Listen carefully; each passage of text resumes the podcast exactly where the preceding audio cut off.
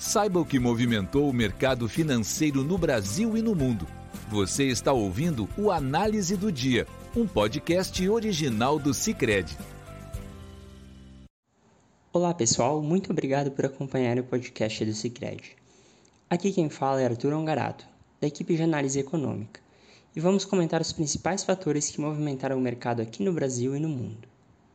Na Europa, a Eurostat, a agência de estatísticas da União Europeia, divulgou na tarde de hoje o Índice de Preços ao Consumidor, CPI, da zona do euro, que, vindo ao encontro da expectativa do mercado, atingiu máxima histórica ao avançar de 8,1% em maio para 8,6% em junho, ainda influenciado pela guerra na Ucrânia, que permanece sem acordo de paz à vista e que traz problemas de abastecimento de gás russo para a Europa e escoamento das safras de grão ucraniana. O resultado deve levar o Banco Central Europeu, BCE, a aumentar a taxa de juros pela primeira vez em 11 anos. O anúncio de política monetária será feito na próxima quinta-feira, dia 21. A expectativa é de um aumento de 50 pontos base, após informações extraoficiais de que os dirigentes consideram essa possibilidade. Neste contexto, as bolsas europeias encerraram o dia em alta.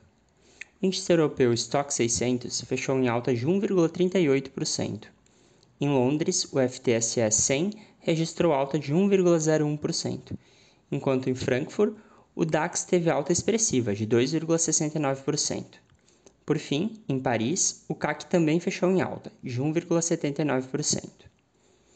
Nos Estados Unidos, dados divulgados pelo Departamento do Comércio mostram que as construções de moradias iniciadas tiveram queda de 2% em junho ante maio, apesar das previsões do mercado de alta de 1,4%.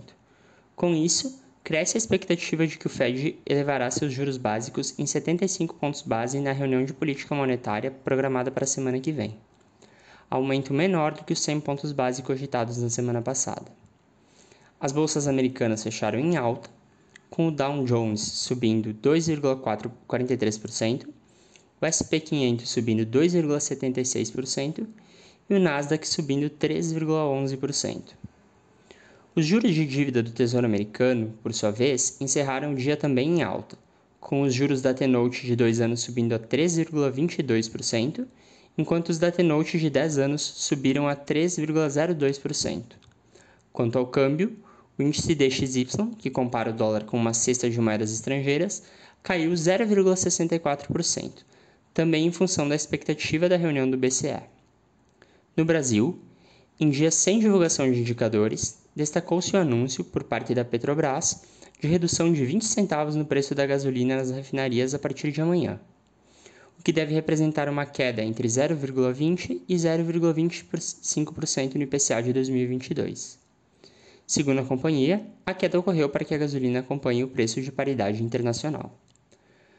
O anúncio levou a altas expressivas de empresas do setor aéreo, com a Embraer saltando 7,7%, Gol 5,9% e Azul 4,24%. As ações da própria Petrobras subiram hoje 1,8%, movidas pela alta do petróleo e da diminuição da pressão política sobre a empresa. Com o dólar globalmente mais barato, o barril do petróleo WTI para setembro fechou em alta de 1,33% em 100 dólares e 74 centavos.